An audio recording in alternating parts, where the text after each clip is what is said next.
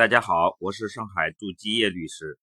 今天我们来讨论一下，在解除同居关系或离婚诉讼中，如果女方主张青春补偿费、分手费这样的类似费用，法院应该如何处理？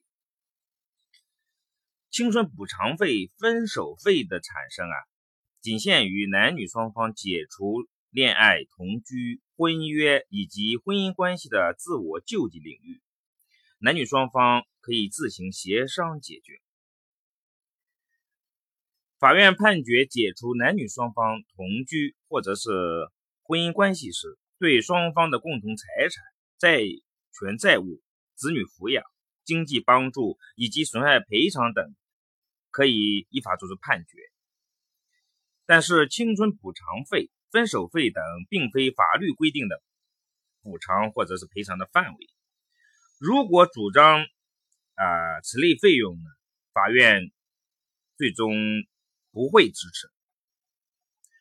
但是呢，如果双方在分手或者是离婚诉讼中并没有单列这两项呃费用，而是概括的。一次性的，一方给予另一方一定的钱款，这样的条款约定，法律是支持的。如果再说的明白一点，也就是如果男女双方解除同居关系，或者是哎在离婚中，女方呢？要求男方给这个青春补偿费或者是分手费，如果是以单独列出的方式，后来呢，这个男方没有履行这个协议，如果因此诉讼到法院，那法院是不会支持女方的请求的。也就是说，女男方不给这个青春补偿费或者分手费，法院也不会强制他支付。